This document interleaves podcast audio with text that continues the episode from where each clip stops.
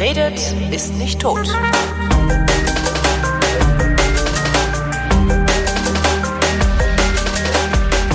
Hier ist eine neue Ausgabe, eine völlig neue Ausgabe der völlig neuartigen, retrofuturistischen, ironisch modernen, galobanen Unterhaltungsmatinee mit kryptozoologischer, radikal-pazifistischer Tradition, die fast alle Fragen friedheitsgemäß jedoch garantiert nicht zeitnah beantwortet und heute schon gar nicht, denn heute kommen die Fragen von der Bravo. Hier ist Dr. Vrindheit 2002 Nummer 2 mit Alexandra Tobo! Und Holger Klein. Jetzt bin ich gespannt. Wir sind ja zwei Generationen fast ist auseinander, ja oder? Eine ganz andere Du Generation. könntest mein Vater sein. Ja, ich bin dein quasi. Vater. Das ist doch schön, so wie Vater und Tochter jetzt über Genau. Pubertätsfragen diskutieren. Probleme Herrlich. des Lebens. Hört sich an wie so eine Zeitkolumne. Probleme Sehr des geil. Lebens? Nee, äh, dieses Konzept. Ach so, das Vater, Konzept, ja, stimmt, Vater und Sohn, Vater und Tochter über. Da, dazu muss ich aber irgendwie so, so arschlochrechtskonservativ sein. Und du Ja, irgendwie halt. so. Ja, genau. Und ich so ein Typ mit so einem Schüppel vorne, mit so einem rosa Schüppel. Rosa Schüppel vorne? Ah nee, warte, das, das, das ist eher. ich krieg die Generation nicht mehr zusammen. Das ist ja eher ähm, Rosa Generation. Gen wie heißen die? Die Millennials. Was ist denn ein rosa Schüppel? Na, halt ein rosa Schüppel, halt das, was die Ente am Arsch hat, vorne an der Stirn.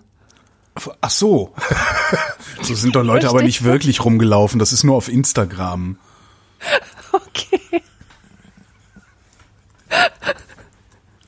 Rosa Schüppel. Apropos rosa Schüppel. Die Fragen, die äh, du vorliest, sind wieder rosa. Du hattest mir ja verboten, dass ich sie vorher lese. Ich habe sie nicht vorher gelesen. Ja, das bleibt auch weiterhin verboten. Okay. Und äh, ich möchte noch etwas sagen. Äh, die Hörer sind meiner Freund Hörerinnen sind meiner freundlichen Bitte zur, zur Spende äh, äh, nachgekommen und ich möchte mich ganz ganz herzlich dafür bedanken. Ich bedanke mich bei manchen persönlich, wo ich halt die Gelegenheit habe. Das ist nicht überall möglich. Jedenfalls wollte ich mich für alles bedanken und als Dankeschön verspreche ich wiederum bei Bedarf in Dr. Sommer Archive Jahresarchive zu investieren, so dass die nächsten drei Jahre Dr. Vrindheit gesichert sind. Das ist schön. Ja. Da bin ich, da bin ich jetzt, da bin ich jetzt wirklich, also das freut mich doch. Ja. Vielen Dank, im Hörerschaft. Herzen bewegt. Im Herzen Ja, bewegt, Dank. gerührt. Vielen lieben Verzeihung, Dank. ich bin ganz emotional deswegen. ich bin so Ja, ein sonst so? emotionaler Mensch. Oh ja, ganz gut, ne? Ich back jetzt immer Brot und esse das viel Also zu schnell weg. Corona-Beschäftigungstherapie. Nö, ja, das ist eher Zufall. Also ja, nee, das ist eher Zufall. Also es passt halt in die Zeit, sagen wir mal so. Vielleicht hätte, vielleicht hätte ich noch ein bisschen länger agitiert werden müssen, selber Sauerteig anzusetzen. Aber dadurch, dass jetzt Corona ist und das alle machen, habe ich gedacht, dann mache ich das jetzt auch. Stellt sich raus, geht total gut. Ich habe jetzt immer geiles Brot hier und hör, die ganze Zeit sitze ich hier und bin am Fressen und oh, schrecklich. Ja, prima. Im halben Jahr jammer ich dir dann wieder die Ohren voll. Ich bin so fett. Warst du nicht eh schon fett? Arschloch. also, Nein, ich meine, hast, du- hast du das nicht eh Jetzt, schon? jetzt bin So ich, jetzt bin ich ganz emotional. Jetzt glaube ich, jetzt weinst du auch, oder? Genau. Du weinst doch, fette Sau.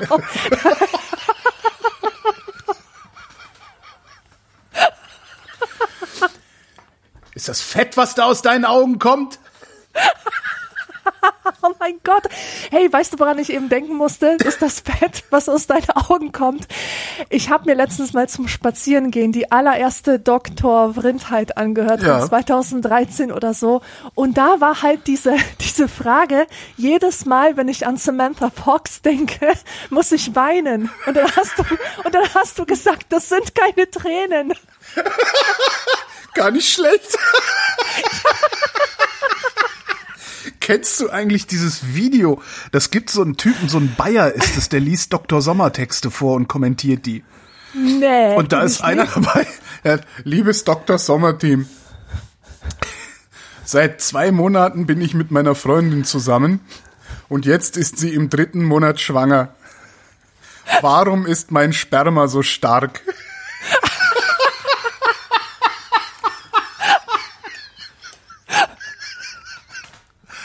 Ach so,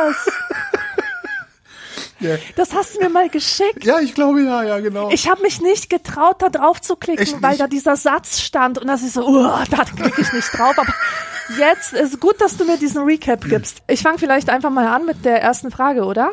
ja, mach mal. Ja. Ja, oder wir können ja noch ein bisschen Corona-Gelaber hier Nee, einfügen. nee, so nee, nee, das ist doch für den Arsch. Nee. Ich, ich habe Ja, echt keinen Bock okay, mehr drauf. gut, gut. Ich brauche das nicht. Äh, weil deswegen, weil diese Frage, die jetzt kommt, die hat so ein bisschen Bezug. Und zwar ist die Überschrift Horror vor der Zukunft. Ich habe ein sehr ernstes Problem. Ich habe panische Angst vor der Zukunft. Viele haben mir schon vor dem Wahrsager Nostradamus erzählt. Heißt der, jetzt pass mal, heißt, heißt der Nostradamus, Nostradamus, Nostradamus oder Nostradamus? Nostradamus, würde ich sagen. Nostradamus, oder? Ja. Weil, ähm, Wobei ich weißt du, Nostradamus eigentlich ganz lustig ist, so ein bisschen wie Rhododendron.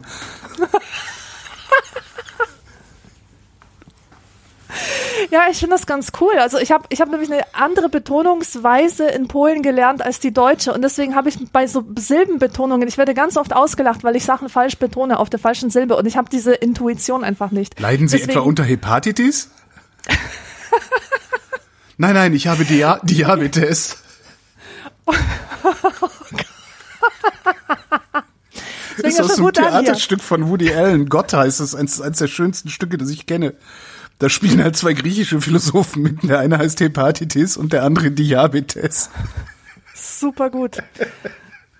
Okay, also worauf hatten wir uns geeinigt? Nostradam, Nostradamus. Nost, Nostradamus. Nostra Nostradamus. Nostradamus. Das kann man so als Rhythmus kann Genau. man sich das da, da, mit so da. Klatsch-Emoticons.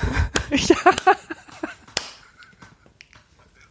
Die dritte Silbe betont klatschen, bitte. Nochmal, nochmal. Nostradamus. Nostradamus, Nostradamus, genau. Also, weiter geht's. Haben wir schon von dem Wahrsager Nostradamus erzählt. Ich zerbreche mir nun ständig den Kopf darüber, wie ein Mensch Prophezeiungen machen konnte, die bis zum Jahr 7400 gehen sollen. Er sagte auch, dass im Jahr 2000 die Menschheit nicht mehr existieren wird. Wenn man bedenkt, was in letzter Zeit für Katastrophen geschehen sind, kann man es schon glauben. Bitte helfen Sie mir, schreiben Sie mir, ob ich diese Dinge glauben kann. Silvana 15 aus Leipzig. Ja, also Silvana. Niemand kann Prophezeiungen machen. Das ist, ich finde das immer total, ich finde das total faszinierend. Ich meine, so eine Scheiße haben wir ja alle geglaubt, als wir klein waren, ne? Dass Nostradamus irgendwas vorhergesagt hat, dabei hat er das überhaupt nicht. Und ich, ich finde, der hat halt einfach wirr dahergefaselt und irgendwas aufgeschrieben. Und das alles, alles, was Nostradamus angeblich vorhergesagt hat, ist nachdem das Ereignis eingetreten ist, in irgendeinen beliebigen wirren Text von ihm hineingerüchtelt worden. Aber dahinter zu kommen, dass das so funktioniert, also diese ganze, diese ganze Scharlatanerie-Ecke so funktioniert, da, da musste ich echt alt für werden.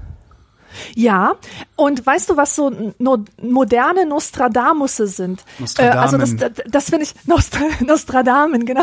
So moderne Nostradamen, das, das finde ich ja immer so bemerkenswert, wenn das, wenn, wenn ich das sehe, dass Menschen äh, die Zukunftsprognose oder Zukunftsforschung irgendwie nicht kapieren. Die glauben oder wollen glauben, dass Menschen, die sich mit der Zukunft und mit, mit Prognosen, möglichen Szenarien für die Zukunft befassen, dass die im Grunde das Gleiche machen wie der Wahrsager aus dem Mittelalter, der auch äh, von sich, also der auch von, von, von sich aus glaubt, dass er etwas Richtiges ähm, äh, da jetzt äußert, was auch hundertprozentig eintreffen wird. Und wenn diese Sache, die der Zukunftsforscher vor zehn Jahren behauptet hat, heute nicht eingetroffen ist, dann ist ja seine ganze Kredibilität dahin. Wobei diese Matthias, Hawks und Opa Schowski, also den Mann von Oma Schowski, äh, bei denen würde ich sagen, ist die Kredi- Kredibilität durchaus im Orsch. Ach, da warte, siehst du, ich kannte diesen Matthias Hawks gar nicht und ich bin da äh, glatt drauf reingefallen. Ist das ein Horst Weil oder meinen ja, Sie das ernst? der hat ja, doch, doch, doch, dieser, ja, super gut. Also dieser, dieser Hawks, der hat ja am Beginn der, der Corona-Krise hatte ja so voll den schönen Text geschrieben Echt? darüber, wie, wie diese Krise die Welt positiv verändern wird, Hat er? wie wir im Sommer hier alle im Café sitzen werden und uns fragen werden, wie wir die Unvereinbarkeit von Job und Familie jemals, also ja, ja, ja, hat er. Ich habe das sogar ähm, geteilt, diesen Link. Wie gesagt, ich kannte diesen Mann nicht. Nee, Ich fand Hawks immer schon ein bisschen komisch. Also das ist, ich habe ich hab ja mal ein Interview gemacht mit jemandem, der tatsächlich Zukunftsforschung macht. Ähm, und zwar äh, macht er Technikfolgenabschätzung, ein, Te- ein, ein äh, Technikphilosoph oder wie man das nennt. Nee, was war der? Ich weiß gar nicht mehr genau, was der war. Aber der, der macht doch so berat, berät auch die Bundesregierung und sowas. Und die machen halt richtig Technikfolgenabschätzung. Die sagen okay, äh, das und das ist ne. Das ist hier, so sieht's, so ist heute. Äh, Und wir plan, machen jetzt mal drei Prognosen, also Worst Case, Best Case und Mittelweg-Szenarien. Und das fand ich schon ganz geil. Aber diese, diese Matthias Hawks und äh, Horst Opaschowski war auch so einer, ich weiß gar nicht, ob der noch lebt und, und oder noch publiziert. Die, die haben halt immer so, ja, so populär wissenschaftlich irgendwie ihre, ihre Texte formuliert und ja, das war immer so, dass du, dass du dachtest, okay, ey, die wissen wirklich, wie die Zukunft läuft. Und so ist sie dann halt nie gekommen. Also, ja. Ja, äh, also wie gesagt, ich kenne diesen Mann nicht. Aber zurück zu Silvana. Silvana. Äh, was Silvana nicht weiß, tragischerweise, ist, dass sie eigentlich mittendrin steckt in der Apokalypse. Ja. Weil die Apokalypse kein singuläres Ereignis ist, sondern ein Prozess, der ständig stattfindet. Und wenn man sich da richtig reinsteigern will, da gibt's ja so entsprechende Seiten, habe ich mir sagen lassen, wo man live zusehen kann, wie die, wie die ähm, Tierarten aussterben. Und hier ploppt wieder ein Delfin weg und da, weißt du. Und wenn du dir sowas reinziehst, ja, und, und dir klar wird, dass das gerade jetzt läuft. Weißt du, Apokalypse läuft. Ja. Apokalypse. Kann dir, kann dir Läuft. ganz anders werden. Ja, genau. Aber da kannst du halt als Einzelner nichts gegen anrichten und es ist auch kein Grund, jetzt hier irgendwie kreischend auf dem Vulkan zu tanzen. Nee, das Einzige, was du halt machen kannst, ist ähm, zu versuchen, irgendwie damit zu leben oder bestenfalls daran was zu ändern. Aber halt auch nicht im Sinne der Weltverbesserung, ne? immer gleich der ganz große Wurf, sondern irgendwie zu gucken, dass du ja, dass du, dass du irgendwie die Zukunft mitgestaltest und zwar so, also in deinem Sinne. Und wenn du meinst, dass, dass sie positiv werden sollte, vielleicht im positiven Sinne mitgestalten. Ja, genau. Im Zweifelsfall so ja, Kinder in die Welt setzen und aus denen bessere Menschen machen, als man selber ist oder sowas. Das ist ja vielleicht das, das, äh, vielleicht sogar das, das Äußerste, was man erreichen kann dann am Ende. Ja. Helfen Sie mir, schreiben Sie mir, ob ich diese Dinge glauben kann. Nein, kannst du nicht. Du kannst grundsätzlich nichts glauben, was irgendwer. Oh, furchtbar. Ja, also mal, gab es letztens ein Nostradamus-Jubiläum oder sowas, weil Ja, in der bestimmt. Buchhandlung ist mir aufgefallen, dass das viele Leute bestellt haben, so im als Originaltext. Das finde ich immer so geil, wenn da so halbgebildete Leute ankommen. also den du ansiehst, dass sie halt so, ja, dass die halt so so, so einen ähm, völkischen äh, oder volkstümlichen Geschmack haben und die die bestellen dann den Nostradamus und zwar den Originaltext, weißt du, aus dem Mittelalter, der nur von gewieften Historikern irgendwie entziffert werden kann. Ja, Nee, egal. Ist, äh, nee, Nostradamus, ich guck gerade, 1503 bis nee, Dezember geboren, Juli gestorben. Nee, irgendwie nicht. Aber mit Sicherheit gibt's irgendwelche Verschwörungstheoretiker, die, äh, siehst du hier, Nostradamus Vorhersagen sollen das Coronavirus angekündigt haben. Ja, sicher, geht bestimmt. Scheißen. Was für ein Unfug. Nee, ja, naja. Mein schlechter Ruf verdirbt mir meine erste Liebe. Bei uns in der Kleinstadt bin ich als Rocker und Schläger, zum Teil sogar als Casanova verrufen. Die Mädchen, mit denen ich bisher gegangen bin, haben sich mir meist angeboten. Mit der Zeit hing mir dieses Leben zum Halse heraus. Vor drei Monaten lernte ich ein nettes 14-jähriges Mädchen kennen. Zum ersten Mal habe ich ein Mädchen gefragt, ob es mit mir gehen möchte. Ich habe viel Geduld gebraucht, um ihr Vertrauen zu gewinnen. So kam es, dass ich wahnsinnig verliebt in sie war. Nun hat sie mit mir Schluss gemacht. Sie hat nur gesagt, sie wolle sich nicht binden und auch andere kennenlernen. Wir waren noch nicht intim und ich war ihr erster Freund. Soll ich noch Verbindung zu ihr suchen oder hat es unter diesen Umständen keinen Zweck? Fragt Rudolf, 19, aus Hohenheimburg. Der Rudi. Rudolf Casanova. Armer Rudolf, Rudi Casanova. Rockerschläger Casanova. Rudolf Rocker.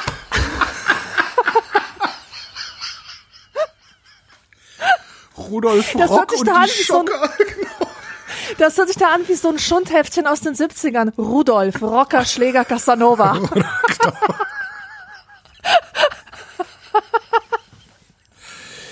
Ja, Rudolf, äh, unter diesen Umständen hat es keinen Zweck. Wahrscheinlich hat, hat das 14-jährige Mädchen relativ zügig erkannt, dass du ein Affe bist. Ne? Rocker, Rocker, Schläger, Casanova, ja. Was wird man heute sagen? Rapper, Dealer und Chabo oder so. Chabo, genau, Chabo. Äh, ja, weiß ich gar nicht, wie, wie heißen die denn heute? Wie heißen die denn heute? Gibt's sowas überhaupt noch? Also solche, ja, mehr oder weniger klar abgegrenzten Jugendkulturen? Nee, weiß ich nicht. Also das, was der da meint, also dass, dass der so hart drauf ist und so, das, das sind wirklich die, die mit Migrationshintergrund, die dealen, die Rap hören und die, äh, die halt Seiten auf Null haben. Die was haben? Meiner Empfindung nach. Seiten auf Null, kennst du das nicht? Warst du Nee. noch nie bei einem Coiffeur? Ähm, das ist Seiten auf Null. ist, wenn du. Geht ein Rapper du, zum Coiffeur.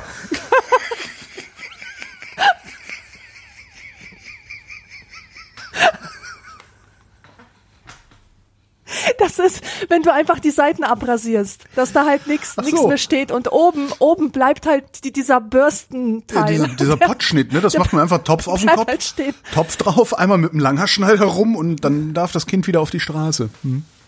Ohne Scheiß, mein Papa hat sich immer so geschämt wegen seiner Kommunionsfotos, weil er da so eine komische Frisur hat.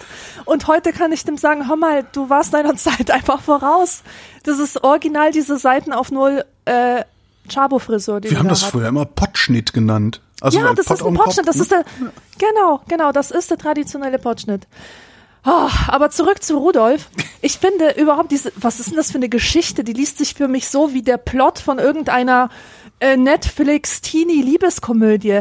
Weißt du, so der Bad Boy wird zum Nice Guy, nur um festzustellen, dass das gute Mädchen der Bad Guy ist. So herrlich. Stimmt, Heldenreise. Ja, Könnte man auch noch einen zweiten Teil von schreiben irgendwie. Mhm. Ich wüsste ja nach wie vor immer wieder gerne, ob Silvana aus Leipzig mit 15, ob die jetzt vielleicht 45 ist oder so und dazu noch was zu sagen hat. Falls es sie wirklich Ja. gibt, was ich ja immer bezweifle. ja. Äh, warte mal, was, äh, was sagst du denn zu dieser, was sagst du denn zu dieser Angst, sich zu binden mit 14? Weil ich, das ist mir nämlich aufgefallen, wie, äh, wie interessant das ist. Denn ähm, ich, ich glaube, wenn ein Mädchen mit 14 Angst hat, sich zu binden, dann ist das ein Hinweis darauf, dass sie in einer Zeit lebt, in der es normal ist, eher mit 20 als mit 30 zu heiraten. Stimmt. Ein Datum steht da nicht dabei, oder? Von wann war das? Weißt du das noch? Ich habe es mir nicht mit aufgeschrieben, Ah, leider. Naja, das Könnte, so als könnte darauf hindeuten. Könnte aber auch einfach nur sein, dass sie das irgendwo aufgeschnappt hat in irgendeiner Daily Soap oder was auch immer die damals geguckt haben, irgendein Walter Ja, Giller, ja. Nadja Und Tiller irgend so Film. eine alte, alte im Bademantel hat gesagt, ich will mich nicht binden. Irgendwie und das sowas. hat sie sich dann ab, abgeschaut. hat sie sich abgeguckt und sich gedacht, okay, der ist alt, dann das ist, das sind die Sprüche, die die Älteren hören wollen oder die man den Älteren Ja, sagen müssen, ja, ja, damit sie es ja. verstehen. Wir, am besten finde ich aber, wir waren noch nicht intim und ich war ihr erster Freund. Hat es unter diesen Umständen keinen Zweck, Verbindung zu ihr zu suchen? Verstehe. Das ist irgendwie, hm. Meinst du, irgendwie da bleibt dann was hängen, wenn man.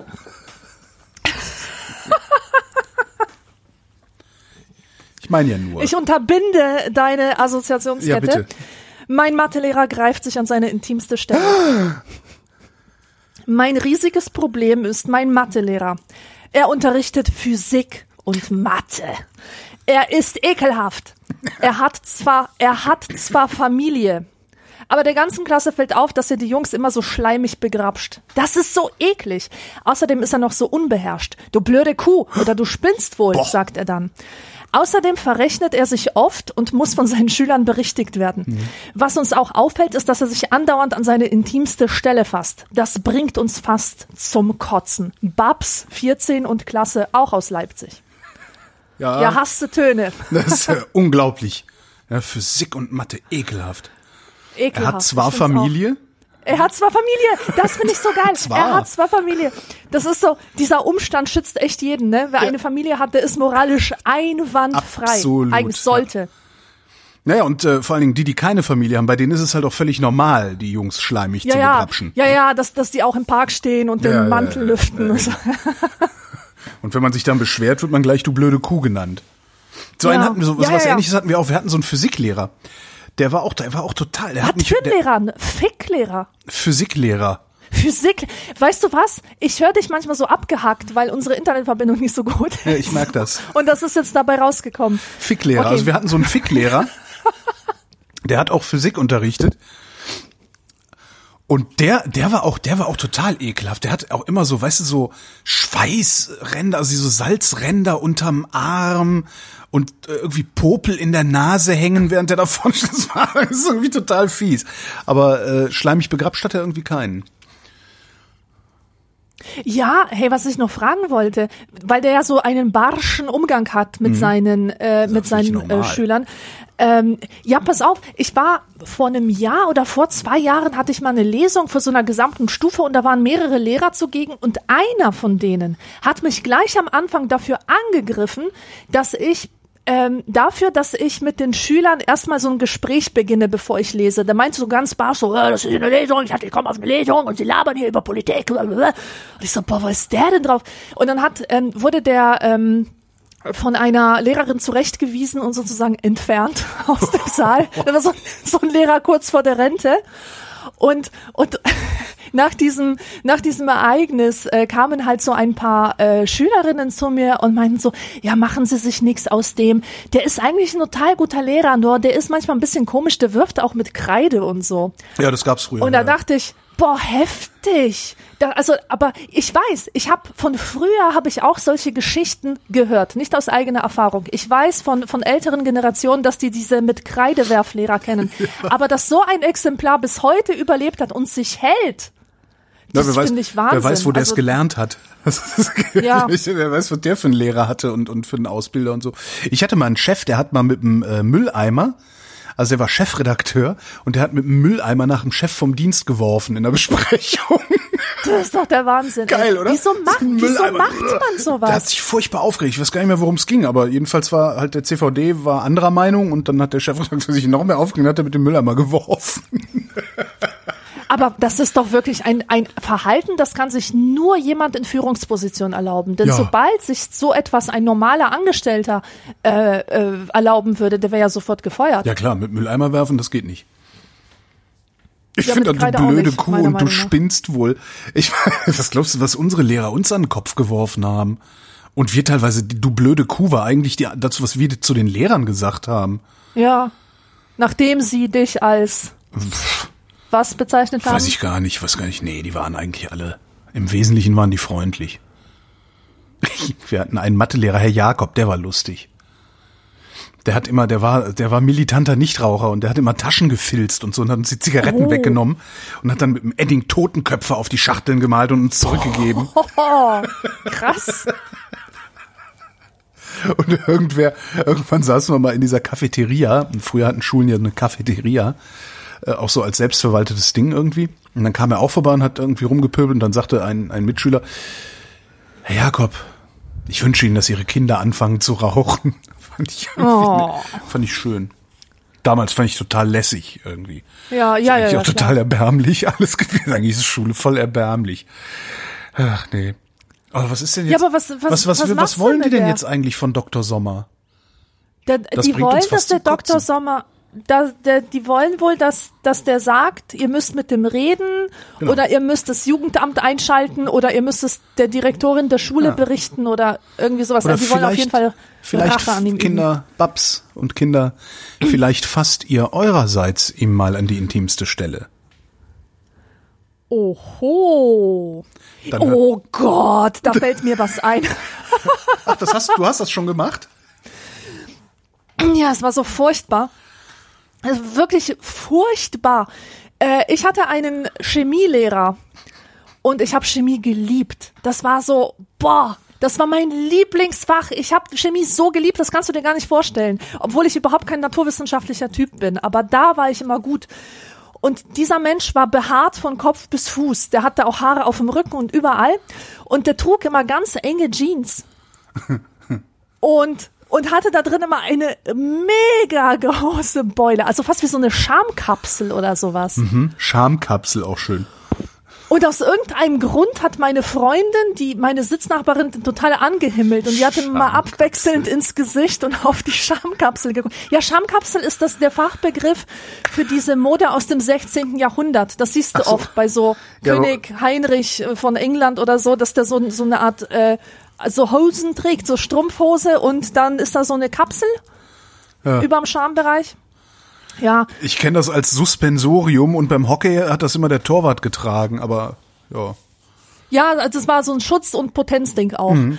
Und äh, dieser Lehrer hatte halt immer diese abwechselnd, also nicht abwechselnd, sondern meine Freundin hat immer abwechselnd auf sein Gesicht und auf seinen äh, Pillemann gestarrt halt oder was auch immer sich da abzeichnete. Und die meinte auch irgendwann, du bist doch nur so gut in Chemie, weil du was von dem willst. Und ich war schon, boah, ich war entrüstet, ich war so entrüstet. Hatten wir, aber auch, wir hatten eine Biolehrerin. Wir hatten eine Biolehrerin, die war so unfassbar attraktiv. Das war echt nicht normal. Oh, auch noch in Bio. In Ui, ui, Bio, genau. Und alle saßen da so äh, und irgendwann sagte die zu einem Mitschüler, Frank, wenn du dem Unterricht so viel Aufmerksamkeit widmen würdest wie mir, dann hättest du hier locker eine zwei. Boah, gemein. Ui. Ach, doch, die armen Pubertierenden. Ja, echt die Arme. Apropos pubertierend. Die Pille allein macht nicht glücklich. Meine Braut und ich kennen uns seit drei Jahren. Da ich aber noch in der Ausbildung bin, möchten wir erst heiraten, wenn ich genug Geld verdiene. Meine Verlobte möchte einerseits die Pille gern nehmen, aber auf der anderen Seite kann sie sich von den veralteten Moralbegriffen, die ihr ihre Eltern eingeimpft haben, nicht freimachen. Und so ist das sehr schwierig. Wir leben deshalb ständig in Angst vor einer ungewollten Schwangerschaft. Wegen bestimmter Beschwerden bekam nun meine Braut Duolution verschrieben. Was ist denn das? Keine Ahnung. Aber weder der Arzt noch der Apotheker wollten uns sagen, ob dieses Mittel wie die Antibabypille wirkt. Es wird ja genauso eingenommen. Kann nicht auch ein anderer Arzt die Pille verschreiben? fragte Bernhard, 21 aus Würzburg. Bernhard. Ich finde, es handelt sich hierbei um ein sehr wertvolles Zeitdokument, weil sich darin viele Dinge zeigen, die heute nicht mehr denkbar sind und dennoch weiterhin so existieren. Also ähm, zum Beispiel, wo- boah, wo soll ich denn da überhaupt anfangen? Erstmal so dieser, der Mann als alleiniger Versorger, weißt du? Ja. Meine Braut und ich, äh, erstmal meine Braut, so dieses Wort Braut. Ich dachte, das wäre der Begriff für die Frau im weißen Kleid bei ihrer Hochzeit. Aber anscheinend äh, ist hier was anderes gemeint. Frage, so, ja. so Weiß ich- Verlobte oder was? Weiß ich gar nicht. Ja, vielleicht, ja. Meine Braut, da habe ich auch noch nie drüber nachgedacht, über das Wort Braut. Ja, das ist die, die da vor der, vorm Altar steht. Das ist die Braut. Ja, gell, so im weißen Kleid, so- ganz so, genau. Ja, so eine Prozessbeschreibung eigentlich. Hm.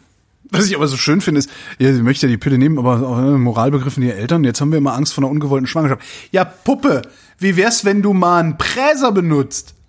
Oder waren die damals noch nicht so, also, Ich, ich glaube, weißt du, diese überkommenen Moralvorstellungen, das ist ja scheißegal, ob du Präser oder Pille benutzt. Das ist einfach alles indiskutabel für diese Eltern. Und was ich aber noch viel, viel schlimmer finde als die Eltern, weil die sind halt aus einer anderen Generation, die wurden in, in einen anderen Topf gebadet. Was ich viel schlimmer finde, ist, dass weder Arzt noch der Apotheker ihnen sagen wollten, ob das Mittel so, Ja. äh, so oder anders halt wirkt. Und das hast du ja heute noch, wenn zum Beispiel äh, Frauenärzte nicht informieren darüber dürfen, dass sie Schwangerschaftsabbrüche vornehmen, Mhm. weil, ähm, weil das halt als Werbung gilt, weißt weil du? dann- weil dann Und da frage ich mich immer, ich frage mich dann immer, was die sich denken. Ja. So dieser Körper, dieser weibliche Körper muss für die gesellschaftliche Reproduktion zur Verfügung stehen. ja, das ist, da Und geht's um dass die- Besitz, um Besitz und Kontrolle. Also das ist, Also das, ist, doch ein, ekelhaft. Ja, ich glaube, dass das ein, ein ganz tief drin ein totalitäres Motiv ist, beziehungsweise Ja. ja, sogar ein, ein, wie nennt man das? Ein Absolut. Autoritäres Motiv, weil du kriegst Absolut. Autoritarismus funktioniert nur, wenn du die Frauen unter Kontrolle hast. Genau. Ähm, und das geht halt über die Reproduktionsfähigkeit beziehungsweise den Reproduktionszwang letztlich äh, sehr, sehr gut, ja.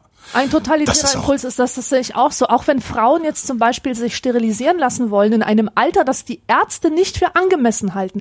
Und ich würde mal sagen, wenn jemand 30 ist, eine 30-jährige Frau, ich meine, das ist eine erwachsene Frau, Ja. wenn die dahin geht und sagt, ich möchte mich sterilisieren lassen, Ja. dann hat kein Arzt, der zu sagen, aber sie überlegen es sich doch bestimmt noch mal anders. Das Wobei ich, das, das kenne ich aber auch, ich habe mich ja auch sterilisieren lassen und da sagten, sagten die halt auch, ja, haben sie, haben sie sich gut überlegt und dann kriegst du ne, tralala Aufklärungsgespräch und dann gibt's halt nochmal, dann gehst du nochmal nach Hause und dann kriegst du halt eine Woche später einen Termin für den Eingriff oder so und die sagen halt, also, ne, Ja. und wenn sie irgendwie zwischendurch, rufen sie einfach an, wir haben das ständig, dass Leute kurzfristig auch nochmal absagen und so. Kein Ja, Problem. sicher, das ist ja auch total richtig zu sagen, hey, das ist eine wichtige Entscheidung, die muss man sich gut überlegt haben.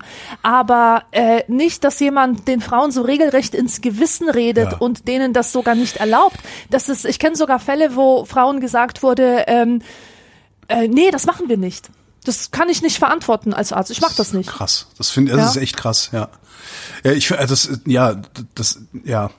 Ich, mir fehlen da so oft die Worte äh, und ich, weil ich versuche dann immer mir vorzustellen, ich wäre eine Frau und müsste mich von einer patriarchalen Gesellschaft derart gängeln lassen den ganzen Tag. Ja. Das ist doch, äh, ich denke, das ist, weißt du, klar gibt's jede Menge Männer, die sagen, nein, das ist nicht einzig und allein die Entscheidung der Frau, das ist auch die Entscheidung des Mannes, weil der muss ja schließlich auch und bla. bla.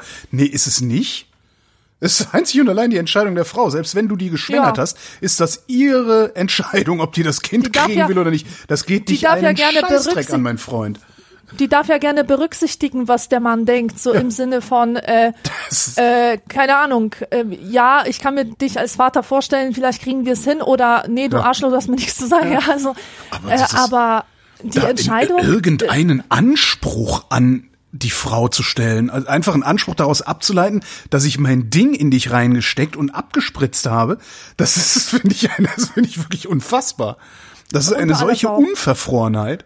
Was Ja. ich, was ich kürzlich erst gelernt habe, ist, also wirklich kürzlich, vielleicht letztes Jahr oder so, die Antibabypille, die nimmst du ja und musst die dann alle vier Wochen oder alle drei Wochen für eine Woche absetzen, äh, um dadurch deine Periode einzuleiten.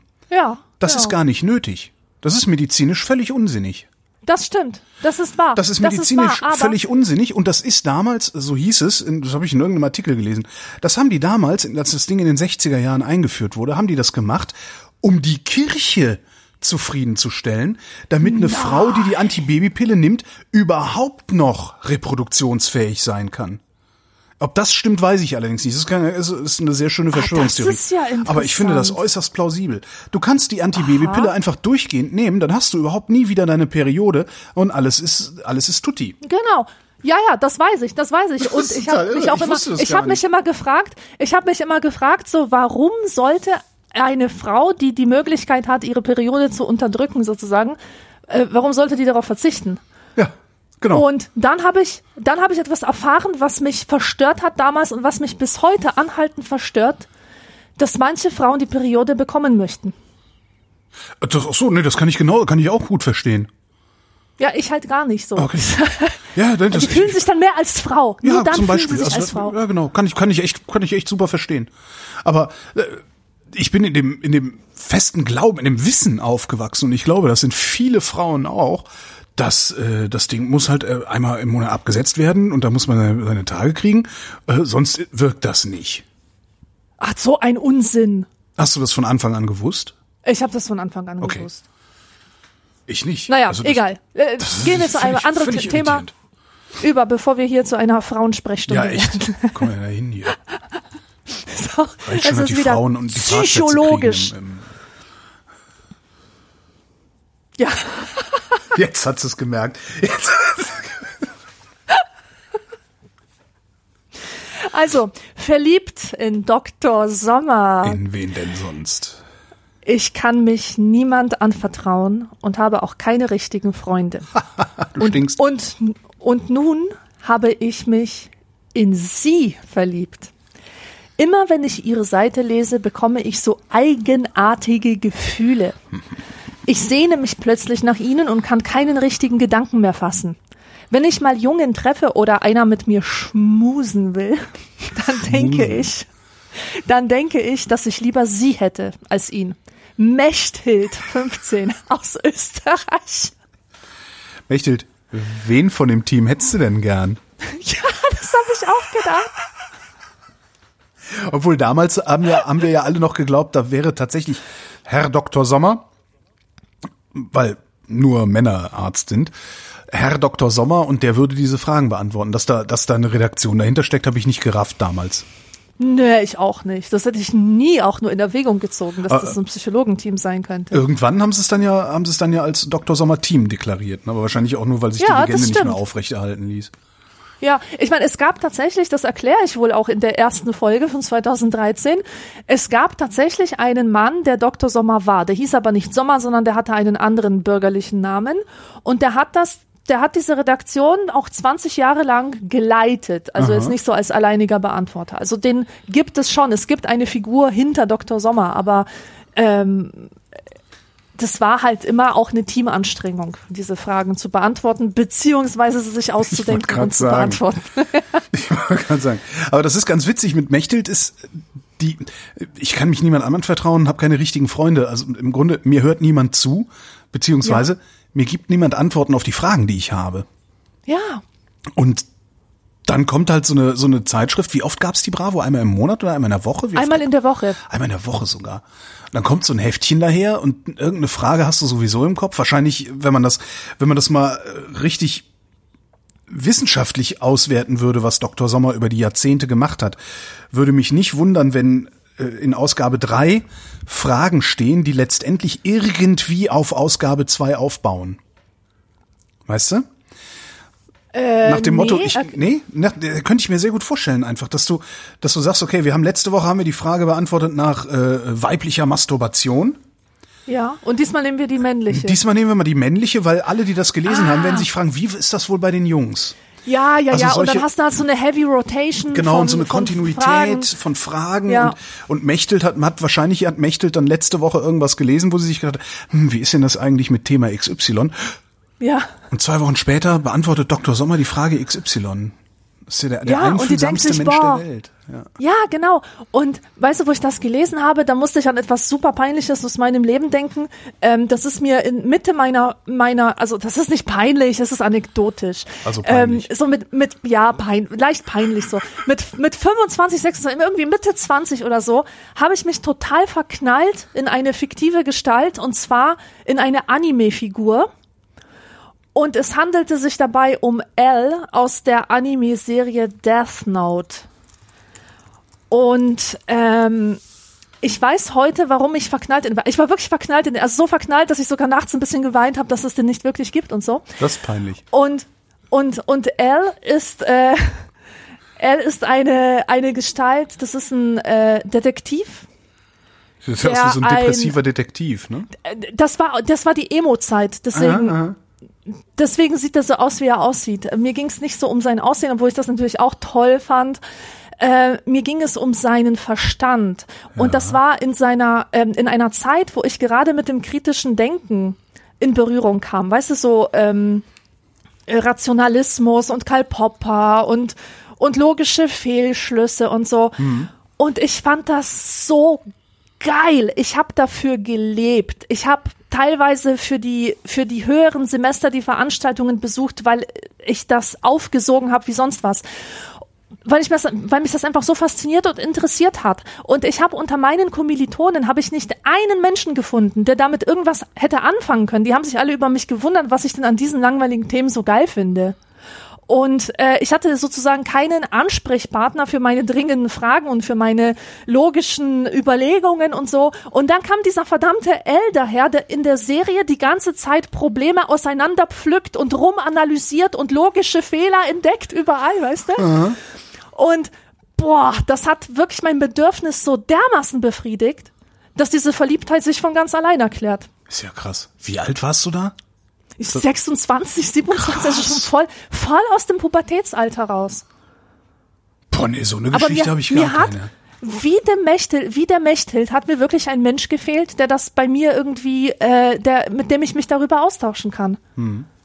Also klar, du kannst dich mit Professoren über sowas austauschen, aber die haben ja keine Zeit für dich für so einen kleinen Nein, Erstsemester. und vor allen Dingen, die, die würden dich ja nicht so wie äh, Al oder Dr. Sommer auch noch in den Arm nehmen und mit dir schmusen. oder wie du es nennst, lecken. Nee, wie hast du es genannt? Doch, nee, letztes Mal. Rumlecken. Rumlecken, Rumlecken. genau, rumlecken. rumlecken mit Dr. Sommer. Äh, Gut, Modefragen jetzt. Ich darf keinen Ohrring tragen. Ich habe ein Problem, das mich noch verrückt macht. Ich möchte wahnsinnig gerne einen Ohrring tragen, aber meine Eltern sind total dagegen, weil sie nicht wollen, dass ich mir ein Ohrloch stechen lasse. Dabei läuft doch schon fast jeder dritte Junge mit Ohrring rum. Aber sie machen eine Staatsaffäre draus und halten mir immer einen Vortrag, wenn ich mit ihnen darüber reden will. Sie finden Ohrringe für Jungs total unpassend und meinen, dass ich mit einem Ring im Ohr keinen Job bekomme. Stimmt das denn? Könnt ihr mir sagen, wie ich meine Eltern doch noch rumkriege? fragt Marvin, 14, aus Bochum. Ja, Marvin. Links ist cool, rechts ist schwul. Ne? Das waren Ja, so die die, Eltern- Sprüche damals. Ohrring, das ist das, Das für stimmt. Schwule. Bist du schwul oder Genau. was? Das war das. Das kann, das kann sich heute, ich glaube, heutige Jugendliche können sich das so gar nicht mehr vorstellen. Also heute ist ja auch so, er ist doch voll schwul, er ist ja voll behindert. Das ist, Ja, ja, ja. das ist zwar so ein disqualifizierender Begriff, aber ich, also wenn ich mir überlege, ich bin jetzt 50, damals mit, mit 14, das ist, oh Gott, 36 Jahre her. Damals, das war gefährlich, als schwul angesehen zu werden. Ja, Und ich könnte mir vorstellen, dass das heute, dass das, dass da der Teil äh, der Diskreditierung heute schon schon nicht mehr so so extrem ist. Aber damals war so, ey, bist du schwul oder was? Und hast du auf die Fresse gekriegt. ja, vor allem, es gab ja damals so, ähm, weiß ich nicht, in den 80ern, vielleicht auch schon Ende der 70er, so eine seltsame Mode, ich glaube eher 80er, mit dieser New Romantics Bewegung. Kennst du das? So ein Ohrring mit so einer Feder dran? So, Ja, so eine das kenn ich- Perle mit so einer das- Feder. Das kenne ich Und- aber eher aus den so, 90ern von den Goa-Partys. Da sind die ganzen Pep-Schwestern immer mit so Dingern in den. in Ah, den Ohren okay. Nee, ich kenne das so von, äh, von so, vom Typus her, so Peter Maffei-Typen. Oder auch Boy George oder so. Ja, ah ja, früher Boy, früher Boy George. Und- ja, ja, ja, ja, stimmt. Ja, und, und sowas assoziiere ich durchaus mit schwul. Aber in den 90ern, weißt du, da war das eigentlich schon gesellschaftlich so weit akzeptiert. Hm. Ich meine, du siehst ja, wozu das geführt hat, dass die Jungs jetzt mit zerfledderten Ohrlappen rumlaufen Genau. Riesigen und keiner Löchern, hält sie für schwul. Keiner hält sie für schwul, weil sie noch einen mega Bart dazu äh, sporten. Ja, ja, ja. Nee, in den 90ern war das auch vorbei. Das ging, aber auch Ende der 80er war das schon vorbei. Also wir hatten ähm, einen offen Schwulen bei uns im Jahrgang äh, beim im Abi und der der war aber auch der hat aber so richtig also der der war ganz kurz vor der Tucke also der hat der, der ist der ist zum, Ganz zum kurz vor der. Do Ach so, also oh, so ja, ku- kurz okay. vor der Tucke, also ne, der, der hatte auch Pumps zu Hause und so und Okay, hat okay. auch die große Geste war immer seins. Also, ne, der, Ja, der ja. war schon, der war super. Der, der, der ist da, der ist schuld daran, dass ich irgendwann in die Techno-Szene abgeglitten bin. Übrigens, Jetzt, dafür bin ich dem heute noch dankbar. Ich weiß gar nicht, was aus ihm geworden ist. Mal googeln irgendwann. Paradiesvogel wahrscheinlich. Und äh, von daher war das, das war dann irgendwie für uns kein Thema mehr. Der war halt schwul. So. Aber fünf, sechs Jahre vorher, also mit 14, äh, war das echt noch so, also darum sage ich, ne, links ist cool, rechts ist schwul. Da musstest du halt schon dir, wenn du dir so einen Stecker ins Ohr hast machen lassen, musstest du dir vorher überlegen, auf welche Seite machst du den. ja, ja, klar. Also, damit du auch immer sagen kannst, nee, nee, links ist cool, rechts ist schwul, weißt du, Haha, ich bin der Coole. ja. Ich fahr, ich fahr, ich fahr BMX-Rad. Hier, guck mal. Das ist schon. Aber dieses, was, was mich echt überrascht hat, äh, erstaunt hat, war äh, dieser Gedanke, dass man wegen einem Ohrring im Ohr keinen Job bekommt. dass für das ein Ausschlussding ist. Das sind das ist wie mit den Tattoos 20 Jahre später.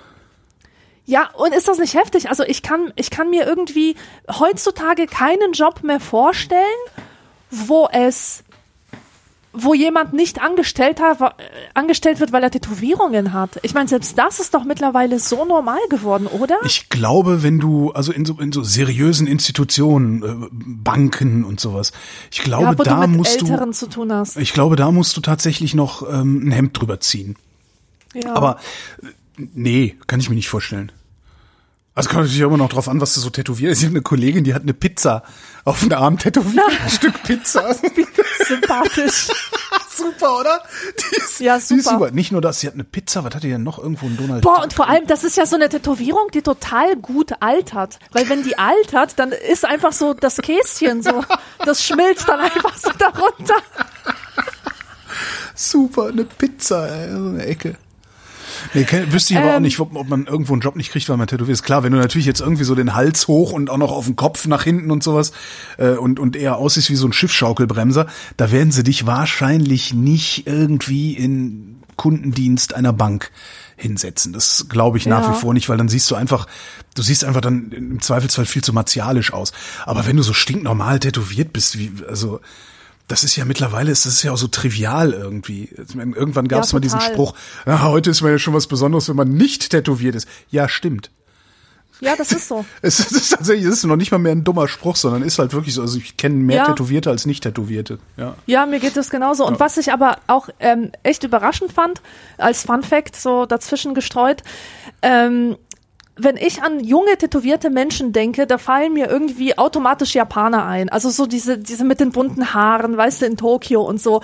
Irgendwie ist das so eine Assoziation. Ich weiß gar nicht, warum ich sie habe, denn sie ist falsch. In Japan sind wollte grad Tätowierungen absolut verpönt und du darfst nicht in einen Onsen rein, das sind diese Heilquellen, wenn du tätowiert bist, weil dort die Tätowierung assoziiert wird mit dieser japanischen Mafia. Ich hab vergessen, wie die heißt. Äh, weißt du das? äh, Yakuza. Ja, genau. Äh, und du, du bist einfach unrein. Du, du Ja. giltst als unrein, wenn du tätowiert bist. Und du darfst halt alle- nicht diese Heilquellen nutzen, was ich unglaublich finde. Ich überlege auch gerade, die, die paar Asiaten, die ich kenne, sind auch alle nicht tätowiert, glaube ich. Jedenfalls Ja. nicht, dass ich wüsste. Ja. Vielleicht, weißt du, vielleicht ist, kommt die Assoziation daher, dass sich so jeder Hanswurst irgendwelche asiatischen Schriftzeichen tätowieren lässt, als wenn das ein Ding wäre bei denen, weißt du? Genau. Dabei steht ja überall nur, wer das liest, ist doof. Kackender Maulwurf oder so. Ja. Ich, das würde ich echt gerne. So asiatisch, so japanisch, wer das liest, ist doof auf den Arm. Das fände ich lustig, aber wirklich. Ha. Ja, nee, Ohrringe für Jungs total unpassend. Leider auch wieder kein Jahr. Aber das ist das äh, ist bis in die 80er rein ging das noch. Ohrringe für Jungs unpassend. Ja. Gut, ähm, Kommen Vater sagt, ich, Vater sagt, ich hätte ihm Geld geklaut. Mein Taschengeld beträgt eine Mark pro Woche. Mhm. Dafür kaufe ich mir die Bravo. Die restlichen 20 Pfennig nehme ich vom, nehme, nehme ich, Super. Kauche Kasten Bier. Früher waren die Sachen billiger, Kinder. ja? Nein, also dafür kaufe ich mir die Bravo. Die restlichen 20 Pfennig nehme ich vom Kakaogeld, Ah. das ich für die Schule bekomme. Aber jeden Tag kriege ich nicht Geld mit. Dann klaue ich es heimlich von meiner Mutter, denn ich muss immer einkaufen gehen. Heute nun fehlte meinem Vater Geld in der Geschäftskasse. Er verdächtigte meinen Bruder und mich. Du bekommst von mir kein Taschengeld mehr. Dann werden wir sehen, woher du Geld hast, brüllte er. Ich war es aber nicht und bin verzweifelt. Ach so, ich war es aber nicht und bin verzweifelt. Von meinen Eltern habe ich nie was gehabt. Ich wäre froh, in ein Heim zu kommen. Helfen Sie mir dabei. Was ist denn das für ein Twist? Das, Helfen Sie mir dabei. Aber Sie müssten kommen und mich gleich mitnehmen, sonst wäre der Teufel los. Ich habe niemanden, der zu mir hält und der mich anhört.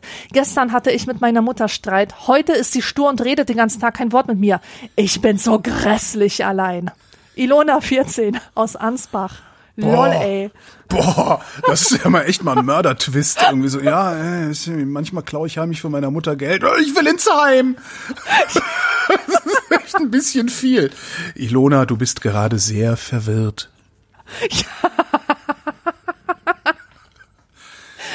Hast du eigentlich ja vorgelesen, auch- er verdächtigte meinen Bruder und mich? Oder hast du nur meinen Bruder vorgelesen? Weil ich hatte irgendwie und mich Nee, überhört. nee, er verdächtigte Okay. meinen Bruder und mich. Ich finde das so geil, dass er auf diese Weise ein bisschen was über Karma erfährt. Weißt du, es ist völlig egal, Ilona, wem du das Geld geklaut hast. Es wird in der einen oder anderen Form zu dir zurückkommen. Genau, zur Strafe kommst du nicht ins Heim. Ich was, was muss denn Ilona aus Ansbach für eine Vorstellung davon haben, wie es im Heim ist? Ja, eine schöne, ne? Also, Ja, aber, die hat, da hat das, ja, das, ich verstehe das. Ich verstehe Ilona. Da fasst dir der Pfarrer in deinen intimen Bereich. Ja. Ja, nein, also. Ah, nee, ist ja ein ähm, Mädchen. man, man hat doch, als ich 13 war, da habe ich in mein Tagebuch geschrieben, dass ich meine Eltern nicht leiden kann, ich kann sie nicht ausstehen und ich werde ausreißen, sobald es nur geht, bei der nächstbesten Möglichkeit. Und wo werde ich hingehen? Ich werde auf die Domplatte gehen. Da werde ich zu den Punkern. Punks? oh nee, Verzeihung, nicht zu den Punks, zu den Punkern. Früher den hießen die Punker. Punks nämlich noch So. Punker. zu, zu Ratte und Kohorte, genau.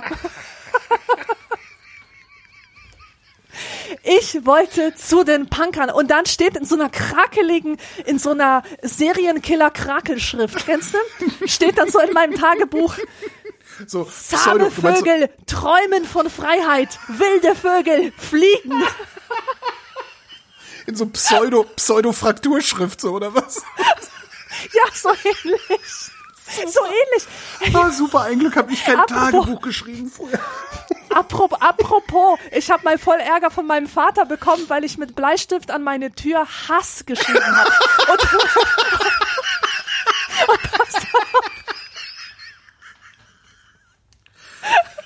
Pass auf, ich habe das S, habe ich so gemacht, so als, als Blitz und dann unten und oben Pfeil, wie von der Waffen-SS halt, die Symbol. Und, und ich Und dann bei Und einem ich hab- Polen. Ja, das ist bitter. Alter Weißt du, ich habe so einen Ärger Das bekommen und das Schlimme ist, ey. das Schlimme ist, ich habe mir diesen Font, ich habe mir diesen Font selbst ausgedacht. Ich wusste nicht, dass das irgendwie ein Hitler-Font ist. Ich hatte keine Oh. Ahnung. Boah, ich kann nicht mehr. Accidentally Also, evil. wa- warum, warum ich das, warum ich das erzähle? Es ist, glaube ich, total normal für ein heranwachsendes Mädchen oder einen heranwachsenden Menschen, der überhaupt nicht damit umgehen kann, äh, dass er plötzlich erwachsen wird, ja, dass ihm nicht alles verziehen wird, dass er andere Leute zum Feindbild erklärt und sich dann Menschen vom, von der abseitigen Gesellschaft sucht und mit denen zu bonden, weil die sind halt auch am Rande der Gesellschaft und so fühlt man sich ja selber auch. Und ich glaube, für die, für diese Ilona aus Ansbach sind die Kinder aus dem Heim, das sind einfach die Assi-Kinder, das sind die Kinder, die ganz am Rande der Gesellschaft stehen und die will jetzt zu denen, so wie ich zu den Punkern auf die Domplatte wollte. Ja, klar, weil in der Mitte der Gesellschaft ja nichts zu holen ist für dich, beziehungsweise Ja. für Ilona aus Ansbach. Ja. Die, die, die will einfach verstanden werden. ja. Was würde heute passieren? Würde das immer noch so passieren? Du bekommst von mir kein Taschengeld mehr, dann werden wir sehen, woher du Geld hast? Würde man heute das noch seine Kinder so Frage. anbrüllen? Also in meiner, in, in, in meinem Soziotop nicht. Genau, weil die überhaupt Gewalt gegenüber Kindern, das ist ja echt jetzt total tabuisiert und unter Gewalt äh, läuft natürlich auch Schimpfen, was, was ja vor zehn Jahren noch ganz normal und in Ah ja Ordnung gut, aber das kriege ich schon mit. Also das gibt's in meinem Soziotop schon, dass irgendwann äh, auch also ein Maß vollgelaufen ist und Ja, die Eltern dann wirklich mal ein Machtwort sprechen, wie man so schön sagt. Na, unbedingt. Ich finde das auch total wichtig, aber es ist schon verpönt. Ja. Es ist schon verpönt, überhaupt Wut zu zeigen.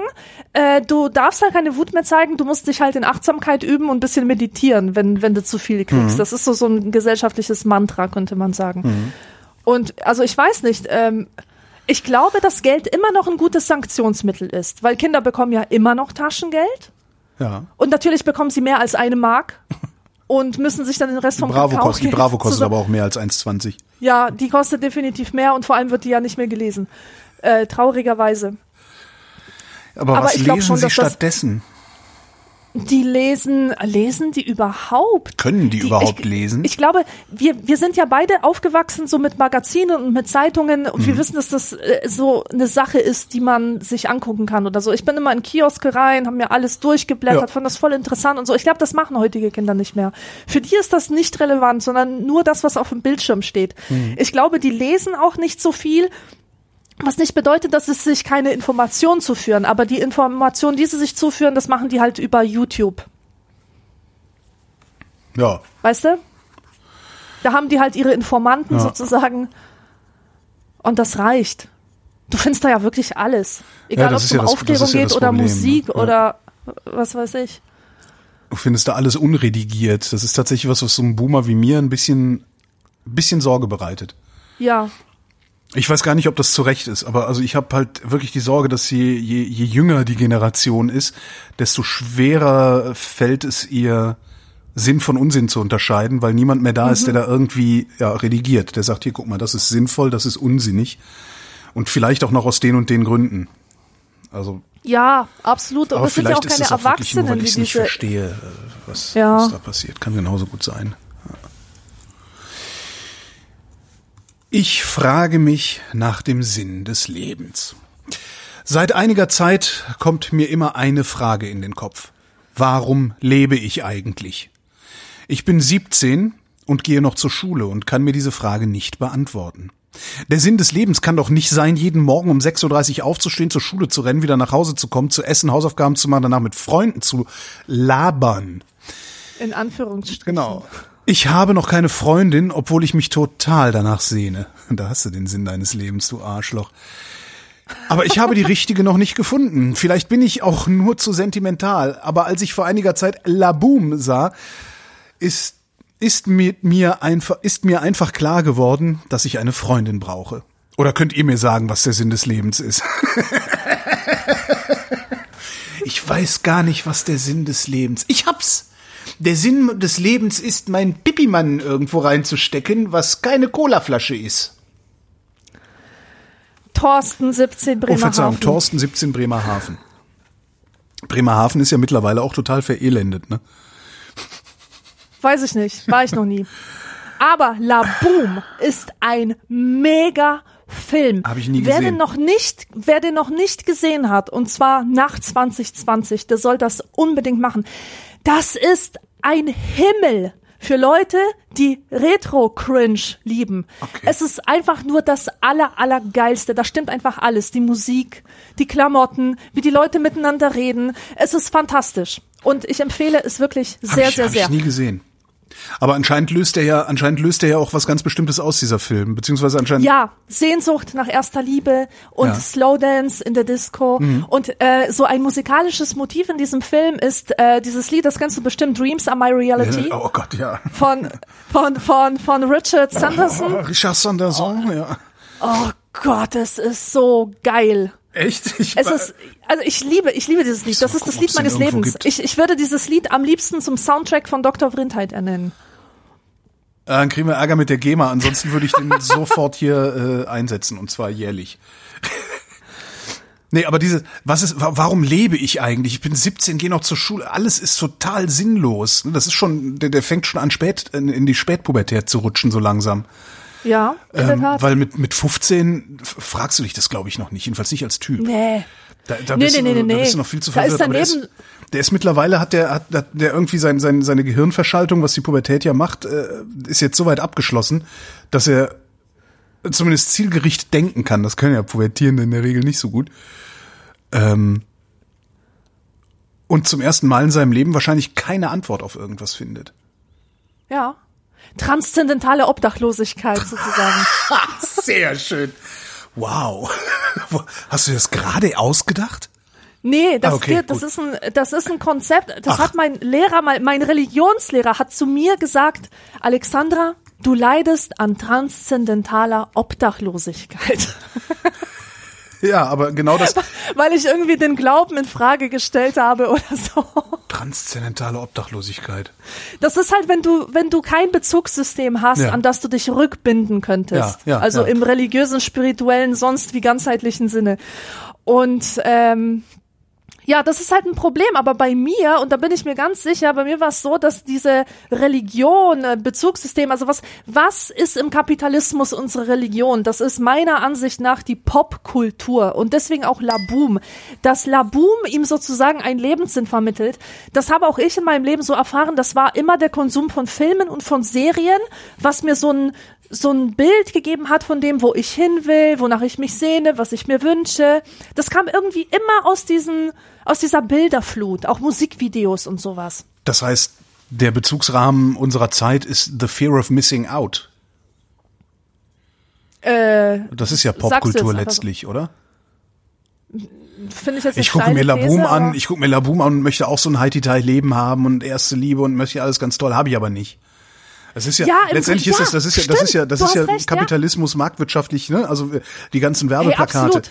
Werbung, Künstliche Schaffung von Bedürfnissen, Genau. die dann erfüllt werden über das Produkt. Werbung zeigt uns immer nur die Dinge, die wir selbst nicht haben. Darum wirst du auf Zigarettenreklame immer Dinge sehen, die du selbst nicht hast. Südseeinseln und Ja, sowas. genau. Ne? Ja. So ist es. Und dann rauchst du und bist Genau. aber trotzdem nicht auf der Südsee. Und das funktioniert Werbungen. Wa Werbefilme waren auch ein transzendentales, also im weitesten Sinne Bezugssystem für mich. Ja klar, da habe ich den Sinn des, ja. Da habe ich meinen Sinn des Lebens ähm, gesucht. Also ja, Thorsten, ähm, Wie kommt der da raus?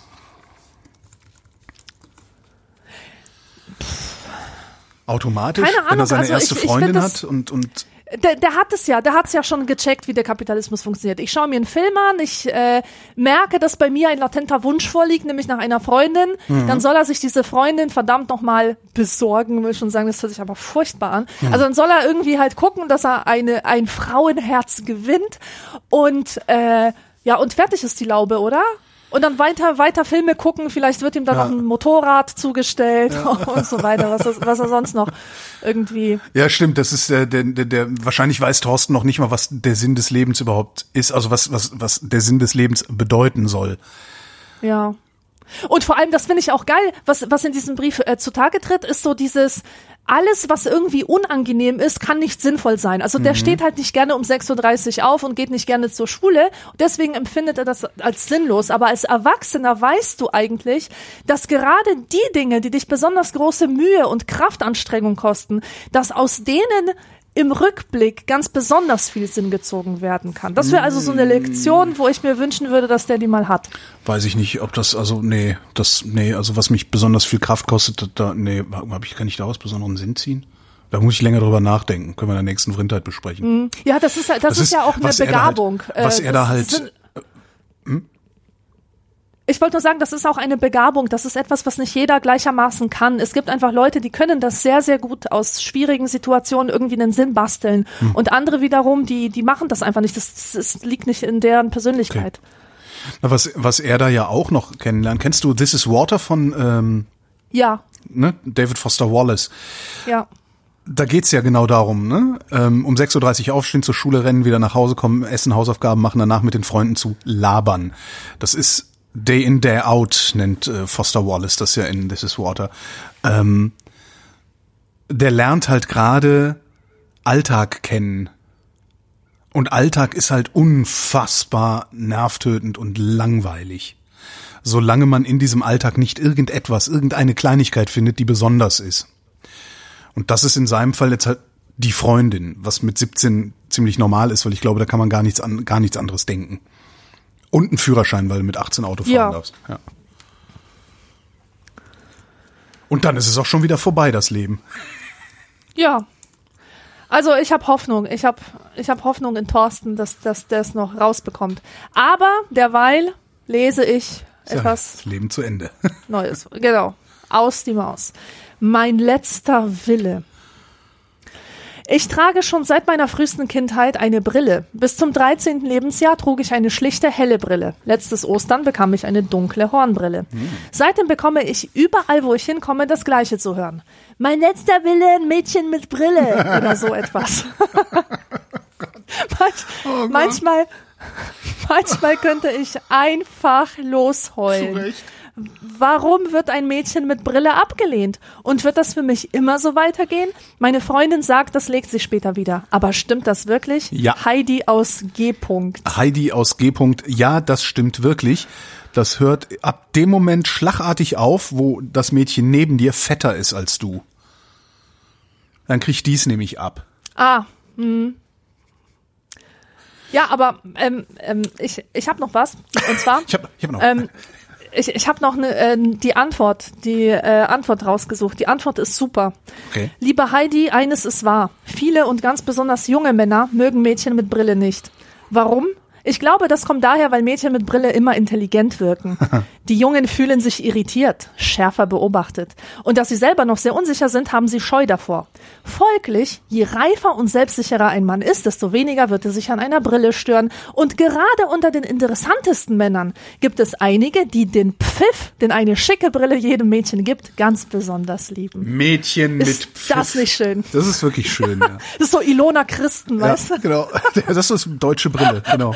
Die deutsche Brille im Wandel der Zeit. Ja. Ja, ich überlege gerade, ist das, ist das so? Fand ich Mädchen mit Brille unattraktiver als Mädchen ohne Brille und wenn ja, warum? Ja, überleg mal, das wird mich jetzt auch sehr interessieren. Meine Freundinnen hatten alle keine Brille. War das Aber das Zufall ist oder war das Zufall, Absicht? oder? Ich, wei- das weiß ich halt nicht. Ich weiß es wirklich nicht. Also meine spontane Antwort hatte ich, die, die ich eben gesagt habe, ist halt wirklich ja, weil du am, am auffälligsten bist. Du bist dadurch auffälliger und wer auffällig ist, ein Gebrechen hat mithin, das ist ja ne, das ist eine Sehhilfe, äh, ist halt schnell Opfer. So. Und ich könnte mir vorstellen, Ja. dass man einfach mit dem Opfer gar nicht so viel zu tun haben will. Das, darum sage ich ja, ne? Das, das nächste, Ja. wenn, wenn nebenan eine steht, die fett ist, dann kann sich jeder überlegen, ja, nee, ist die, ist die auffälliger, finde ich die blöder oder finde ich die blöder? Und die Fetten, am, am Ende kriegen es halt die Fetten ab. Und, und danach dann die fetten Brillenträger. Ja, und als, äh, als ich klein war, hatte das auch noch so ein ähm, so ein Streberruf. Und zwar jetzt Stimmt, Streber ja. nicht, nicht im Sinne von Ui, das ist aber ein pfiffiges Mädchen, die ist cool und witzig und irgendwie äh, vergeistigt äh, auf eine positive Art und Weise, sondern das waren so die Streber mit den Korthosen und den und den Klettverschluss. Mhm. Ja, Äh, Streber, Streber sind die Schuhen. Leute, Streber sind die Leute, die Leistungsbereitschaft zeigen, aber nicht für sich, sondern für den Lehrer. Das sind ja, Streber. genau. Und dann auch immer so schnippen und, und sich Ja, genau. über die Lippen lecken, wenn sie mit dem Füller irgendwas aufschreiben. Mhm, Ja, und da, damit wollte man natürlich nicht assoziiert werden. Aber das hat ich, man ich tatsächlich glaube, mit der Brille, Brille assoziiert, das stimmt. Ja, ja, ja. Aber definitiv. auch nur bei Mädchen, oder? Äh, ja, gerade. die Jungs, die Jungs, die wurden da halt als Brillenschlumpf äh, bezeichnet. Okay. Und äh, ja, oder Schlaubi halt oder so. Äh, Das, das war jetzt auch nicht das Allercoolste, was man machen konnte als Junge. Aber ich habe das noch miterlebt, dass es, ähm, dass es da eine Trendwende gab und dass die Brille cool wurde. Und also ich trage seit einem Jahr eine Brille. Ich brauche einfach eine, weil ich ohne Brille nichts mehr sehen kann. Und ich bin super, super glücklich damit. Ich würde die um keinen Preis der Welt abgeben oder gegen Kontaktlinsen tauschen wollen. Aber dass die Brille cool ist, also ich, ich ähm, leite das auch davon ab, dass halt äh, der, der, nicht der Geek, aber der Nerd hat halt auch so eine kulturelle Aufwertung erfahren und Menschen tragen seit mindestens zehn Jahren Modebrillen. Auch Leute, die, die eigentlich keine brauchen, aber irgendwie finden, dass es cool ist. Auch Modebrillen, so dass, dass jemand drei bis fünf verschiedene Brillenmodelle hat und die je nach Outfit irgendwie zusammenstellt und so. Das hat schon das Image der Brille verändert, aber ich sehe an meiner Oma, dass das nicht bei allen Generationen angekommen ist. Meine Oma ist krass, die ist 90 Jahre alt und die färbt sich immer noch die Haare schwarz. und schminkt sich so komische Augenbrauen und so. Und die hat ein Schönheitsideal, das noch aus den 50ern kommt. Und wo die mich mit Brille gesehen hat, das war für die ein Weltuntergang. Und die ganze Zeit, wo ich dazu das, das hat die nicht, das hat die nicht gepackt.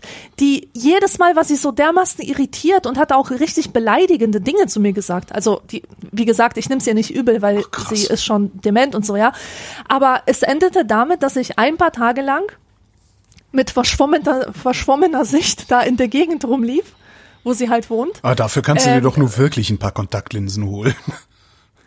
Ja, konnte ich ja nicht machen vor Ort. Ach so, ja. Ähm, aber nur um dir zu zeigen, was, es gibt einfach so Generationen oder, oder, oder einfach zu, zu zeigen, wie tief das sitzen kann, Hm. wie sehr man sich das eingeprägt hat, so Brille ist hässlich, Brille macht, äh, macht, macht, äh, Brille macht zum Opfer. Also meine Mutter, en- entstellt, entstellt das Gesicht, macht jemanden zu einem unansehnlichen Amt. Das ist, das ist alles kulturell ja. Ähm, eingeprügelt worden in die Leute. Ja, meine Mutter erzählt das auch. Meine Mutter trägt auch ihr Leben lang schon Brille und die ist früher auch gehänselt worden dafür, dass sie Brille getragen hat. Und mit früher meine ich die 1940er Jahre. Ja, Ja. Ja, ja. Und das mit, ja, äh, sagst du übrigens, es gibt übrigens einen ganz witziges, einen ganz witzigen Unterschied bei Brillenträgern. Ähm, wenn die Brille auf dem Tisch liegt, ne, und du aus dem Haus gehen willst, was machst du dann mit der Brille? Du nimmst die und? Äh, und setzt sie auf die Nase. Aha. Siehst du, ich zieh sie an. Du ziehst sie an, Ja, echt? ist interessant, ne? Wir hatten das mal als Frage bei Vrind. Hatten wir tatsächlich? Wie- Stimmt, Ja, hatten wir ja, mal. ja. Ja, ja, genau, stimmt. Ja. So eine, ich zieh die an. Ich ziehe meine Brille an. Ich, an? ich setze die nicht auf. Aha. Das ist witzig, ne? Und es ist tatsächlich auch so, dass ich, äh, als ich dann Brillenträger wurde vor 20 Jahren, 20? Krass, vor 20 Jahren. Als ich Brillenträger wurde vor 20 Jahren, habe ich mich gefreut, Brillenträger zu werden, weil ich mich mit Brille attraktiver finde als ohne. Und ich bin genau das, was du beschreibst. Verschiedene Brillenmodelle, je nach Laune, allerdings nicht Ja. nach, nicht nach Outfit, ja. So. Kommen wir zu den anderen Problemen des Lebens. Gibt es ein Mittel, das die Haare schneller wachsen lässt? Ich habe gehört, es soll ein Haarwuchsmittel geben, bei dem die Haare schneller wachsen. Stimmt das? Wenn ja, wo gibt's das Zeug zu kaufen? Wie heißt es? Wie teuer ist es? Und wie schädlich ist es? Fragt Rita aus Taufkirchen. 13 Jahre ist sie alt. Tauf, Taufkirchen. Taufkirchen. Rita aus Taufkirchen. Rita aus Taufkirchen, genau. Ja, Wundermittel. Wundermittel, genau.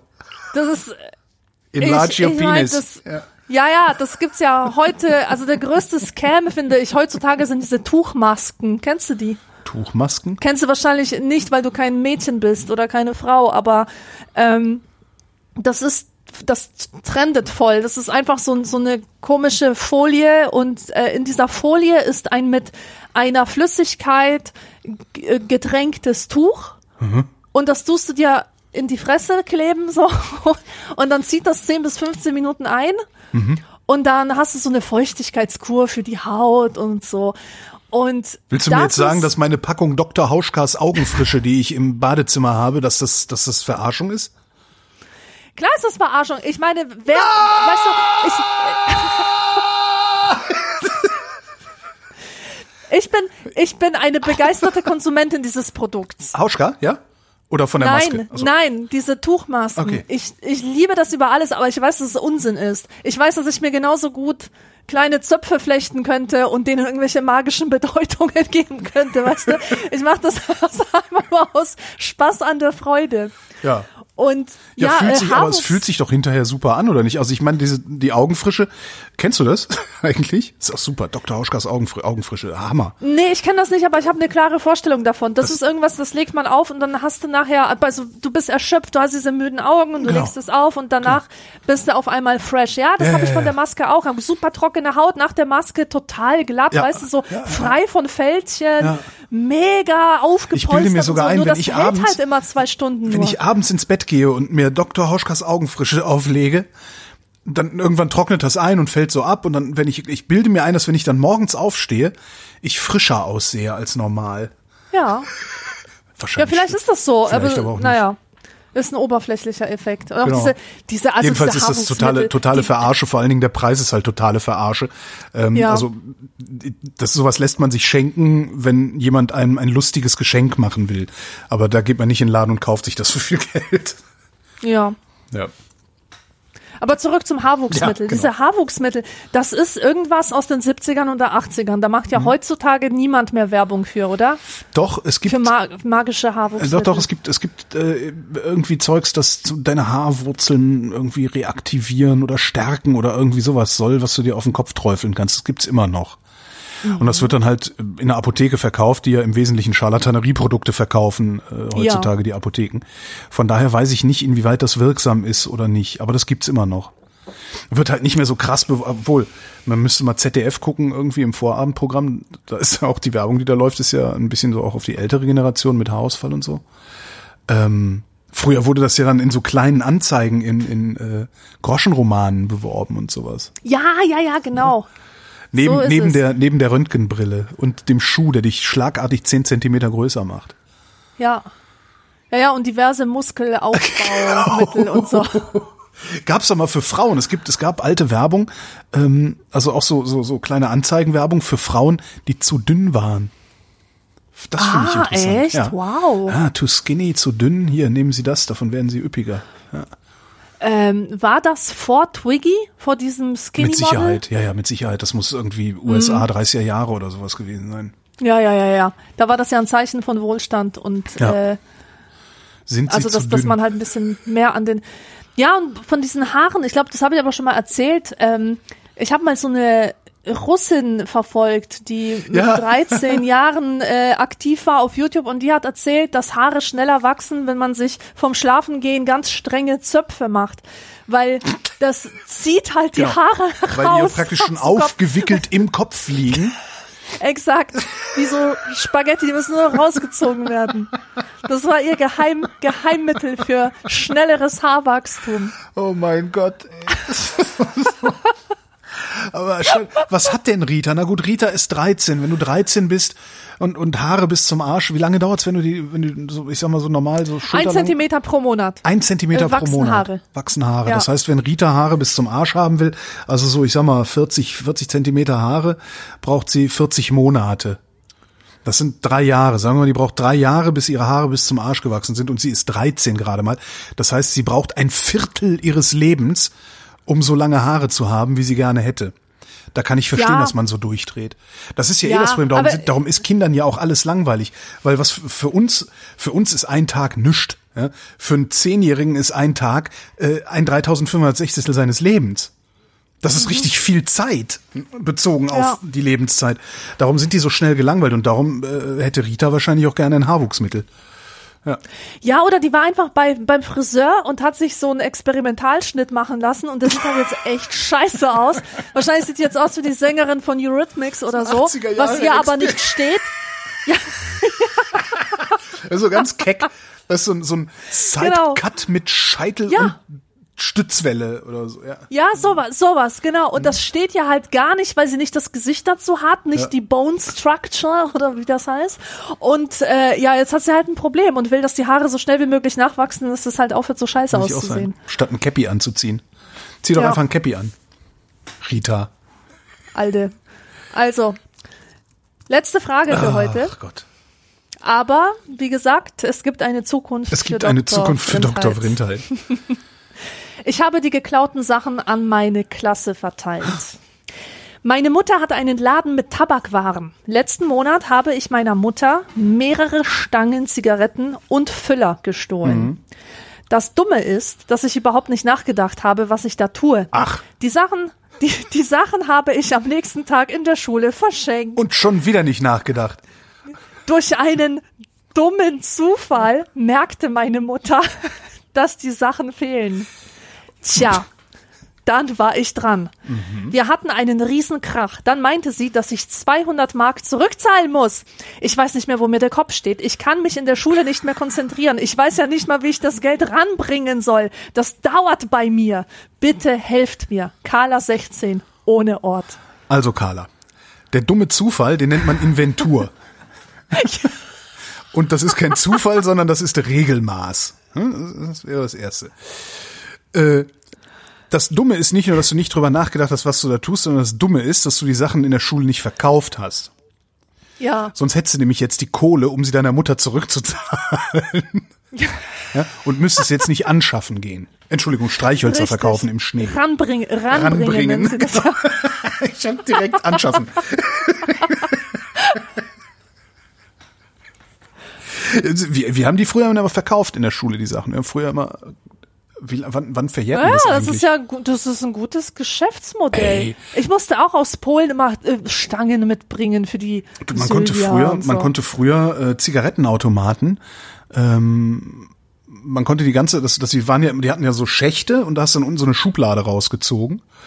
Und äh, wenn du Geld eingeworfen hast, hast die Schublade rausgezogen, die Schachtel rausgenommen, dann die Schublade nur halb oder so ein Drittel wieder reingeschoben, konnte man von unten schon die nächste Packung oben in dieser Stange, in dieser, in diesem Schacht stehen sehen. Und wenn du dann mit dem Schraubenzieher in diese Packung gesteckt hast, rechts, links, zwei Schraubenzieher oder eine Klammer konnte man sich, haben andere, haben welche sich, andere sich gebastelt, äh, konntest du die Packung, die da drüber ist, so da rausnesteln. Und hast dann wirklich, wenn du ein bisschen geübt warst, hast du wirklich innerhalb von zwei Minuten den kompletten Schacht leer gezogen. Mit einmal Geld Ah, ja. einwerfen. Und das ist bei uns in der Schule ist das verhökert worden. Ich weiß nicht, was damals Zigaretten gekostet haben. Drei Mark, vier Mark. Ähm, Gab es dann Ja, halt für ja. die Hälfte Zigaretten aus dem Aktenkoffer von Mitschülern. So. Ja, super. Aktenkoffer auf, keine Schulsachen drin, alles voll kippen. So. Also da Also hat Carla jetzt echt ein bisschen geschlampt. Ich, ja, vor allem für das Alter, weil ich kann sie eigentlich, kann, e- eigentlich, Stimmt. Weil ich kann sie, ich kann sie verstehen, weißt du, ich kann sie wirklich verstehen. Ich hatte das Problem auch mal, als ich in der ersten Klasse war. Das war in Polen noch. Ja. Da hatte ich so eine Situation, dass es mir schwer fiel, Anschluss zu finden an die anderen Mädchen, weil die meisten Mädchen aus meiner Klasse, die kamen aus der Blocksiedlung. Und ich kam halt aus so einem Haus weiter weg. Wir hatten schon mal keinen gemeinsamen Schulweg. Außerdem die Blocksiedlungsmütter, die haben ständig sich einander besucht, die kannten sich. Und meine Eltern hatten gerade ein behindertes Kind bekommen und die hatten keine Zeit weder für Playdates noch für Kontakte noch irgendwas. Und deswegen war ich ein bisschen außen vor. Aber es ist halt wichtig, dass Eltern sowas irgendwie mitorganisieren und so. Und ich habe dann in meiner Verzweiflung und um Freunde zu finden, äh, die tollsten Briefmarken meines Großvaters gestohlen. Der Oh. hatte, der war Briefmarkensammler und der hatte so eine wunderschöne Märchenedition von Grimms Märchen. So ganze Briefmarkenhefte. Mehrere Briefmarkenhefte habe ich dem gestohlen und die dann ein paar Mädchen äh, geschenkt, die Ja. ich mochte. Und ähm, ich weiß nicht, ob das jetzt dafür dazu geführt hat, dass dass ich Freunde fand. Also auf keinen Fall, auf keinen Fall würde ich das behaupten. Äh, das ist eigentlich das Dümmste, was du machen kannst als Kind, wohlgemerkt, weil als als ähm, als Teenager ist das mehr als dämlich. Ähm, weil, also viele Kinder machen das. Die wollen Ja. Freunde finden und schenken denen irgendwas, aber im Grunde ist das einfach nur eine Einladung dazu, sich ausnutzen zu lassen. Ja. Weil so funktionieren Kinder nicht. Dass du denen was schenkst und dann nochmal was schenkst und dann zum dritten Mal was schenkst und dann wollen es deine Freunde sein, sondern dann erwarten sie von dir, dass du halt denen immer, Immer was irgendwas schenkst, zulieferst. ja. Genau. Und das ist einfach kein, keine gute Art, Freunde zu finden. Ja. Nee, das habe ich zum Glück nicht gehabt. Also wir, wir haben auch damals, wir, wir haben damals auch Ladendiebstähle begangen und, und äh, da waren welche bei uns. Wir hatten, wie hieß der, der, egal. Äh, der, dem, der, bei dem konntest du Bestellungen aufgeben. Ja, hast du wirklich gesagt, so ich brauche einen Pelikanfüller in der und der Farbe. Ich brauche also wirklich ne, so Schulzeug auch so, weiß ich nicht, wie alt Achso, wir waren, aber war, 14, das, 15. war das auch so jemand, der äh, Mutter hatte mit Schreibwarenladen oder Nee, was? nee, nee, nee, das war einfach, damals konnte man noch in Supermärkten klauen. Äh, Die, die waren, die, die haben nicht Ah, aufgepasst. die eine Klaubestellung. ja, ja, ja, ja. Ah, okay. Also wir, wir haben auch, also Diebstahl, also Ladendiebstähle waren bei uns wirklich mehr oder weniger an der Tagesordnung. Also ich weiß noch, Ja. äh, die Schleckermärkte damals, die, da, haben ja so wenig Leute gearbeitet. Du konntest damals in den Schlecker gehen, da, an der Kasse waren die Zigaretten, oben drüber waren die Stangen gestapelt. Du konntest in den Schlecker gehen, an die Kasse hast eine Stange Zigaretten genommen, bist wieder rausgegangen und es ist nichts passiert, niemand ist hinter dir hergekommen. Es gab keine Kameras. Ich meine, das ist, weißt du, früher 80er Jahre. Ähm, und da, da haben wir wirklich auch so solche Klaubestellungen. Also wir hatten wirklich einen, bei dem haben wir, dem hast du gesagt, ja, ich hätte gerne dieses und jenes Parfüm. Und dann ist der mal eben aus dem Eiscafé rüber in den Supermarkt und ist mit dem Parfüm wiedergekommen. Das ist schon echt krass. Also es ist, ist äh, wow. ja, das ist wirklich krass, was damals geklaut wurde. Ich kann mir das überhaupt nicht mehr vorstellen heute. Und dann Ja. geht Holger hin und klaut was. Eine Tüte Gummibärchen im Penny. Zack, erwischt. Im Ernst? jo. Wurdest du dann auch abgeführt Ja, mit Elternanruf und so? Nee, der hat, also der, ich hab, ich, ich bin dermaßen in mich zusammengesackt wohl. Da muss ich, wie alt war ich denn? Da muss ich schon ziemlich alt gewesen sein. Ich weiß, da war ich mit einem Mofa. Also mindestens 15 muss ich gewesen sein. Ja. Und ich muss so in mich zusammengesackt sein, dass der mich hat gehen lassen. Der meinte, ja komm, Wow. es gib her, äh, hau ab, komm nie mehr wieder. War Gruppenzwang, wir checken. Nee, überhaupt nicht, überhaupt nicht. Ich war einfach im Laden, hab gedacht, jetzt, oh, geil, ich klaue jetzt Tüte Gummibärchen. völlig, völlig Banane irgendwie. Ja, danach äh, war ich vorsichtiger. Und hab nur noch auf Ja, der Buchmesse immer Bücher mitgenommen und so, aber dazu sind die ja da. ich hatte auch mal so eine Phase, da habe ich einen Buchladen geklaut. Echt wahr? Ja. Habe immer viel Geld für Bücher ausgegeben und immer eins geklaut. Meistens so ein Reklam oder so. Ach so, da jetzt kann man so dazwischen irgendwie so. Ja, wie auch immer. Einfach nur so, ne, so, weil ich dachte so, aber eins, Weil ich's kann. eins bezahle ich nicht. Keine Ahnung, jetzt hätte ich mir von einer damaligen Freundin, äh, mein, also ein, eine meiner Exen hat das äh, auch immer gemacht. Nee, da haben wir irgendwie für 150 Mark Bücher gekauft und eins geklaut, so ein 5,90 Euro Band oder sowas. Völlig bekloppt. Unmöglich. Eigentlich ja, vor allen Dingen, aber das war damals niemandem klar. Ich meine, diese großen Läden, ähm, damals gab es ja noch die Warenhäuser, das sowas gibt's heute ja gar nicht mehr. Also gelegentlich noch mal ein Karstadt oder so, also hier in Tem Berlin-Tempelhof, der Karstadt ist noch ein Warenhaus. Aber früher waren Warenhäuser ja normal, selbst in kleineren äh, also Kleinstädten oder Großdörfern mit fünf, sechs, achttausend Einwohnern, da hattest du ein Warenhaus. Da, da gab's halt alles. Da gab's äh, Bettwäsche, Geschirr, Schreibwaren, Parfum, ähm, Kleidung, äh, halt alles. So, wie man es eigentlich Ja. kennt und wie man es erwartet. Und ähm, ich bilde mir das zumindest heute ein. Also die werden solche Diebstähle auch eingepreist haben. Aber also ein inhabergeführter Buchladen, der hat das nicht eingepreist. Ja. Das ist, das ist eigentlich das, wofür ich mich dann im Nachhinein tatsächlich auch ein bisschen schäme. Witzigerweise. Das glaube ich so. dir. Und das ist genau das Gleiche ist auch, wenn du so eine, also eine Freundin von mir hat so eine, so eine Boutique mal gehabt.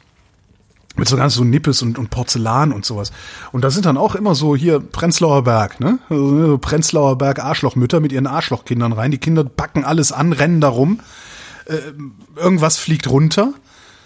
Und die Freundin von mir sagt so, äh, Entschuldigung, aber Sie haben das kaputt gemacht, Sie müssen das bezahlen. Ja, stellen Sie sich mal nicht so an, Sie sind doch versichert.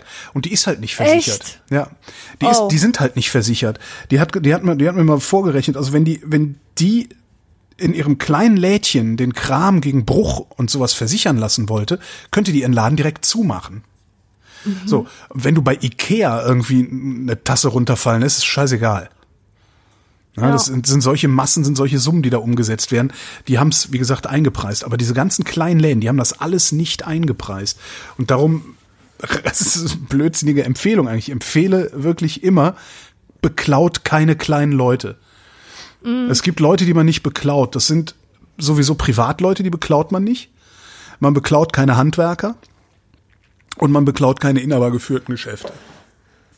Meiner Meinung nach beklaubt man niemanden. Der Dom beklaut man auch nicht.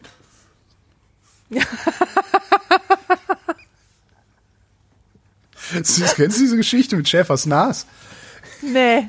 Es gab mal Schäfers Nas, war so eine Unterweltgröße in Köln. Und äh, irgendwann ist aus dem Dom, was ist denn aus dem Dom geklaut worden? Irgendeine Reliquie, irgendeine Gold. be- Die goldene Windel Jesu. äh, irgendwie so. sowas ist aus dem Dom geklaut worden.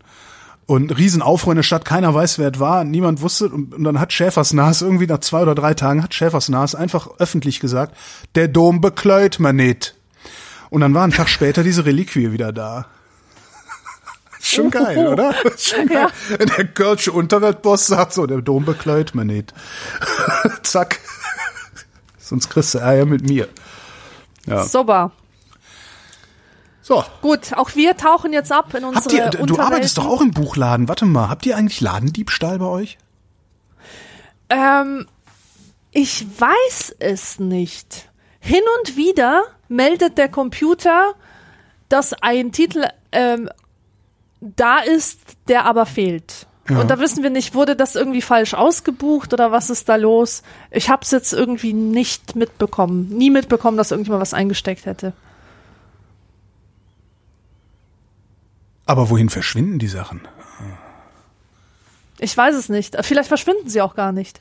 Stimmt, Vielleicht sind es wirklich so. Einbuchungs-, Verbuchungsfehler. Das, das kann jederzeit passieren.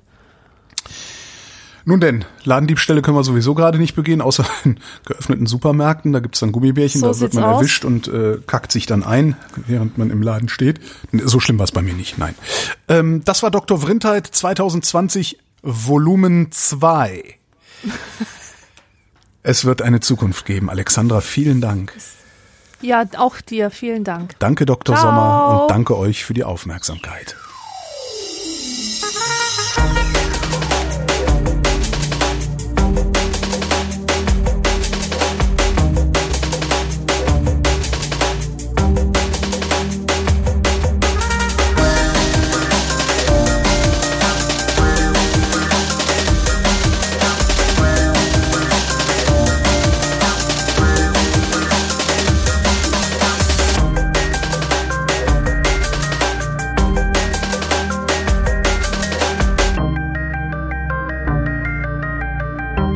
redet,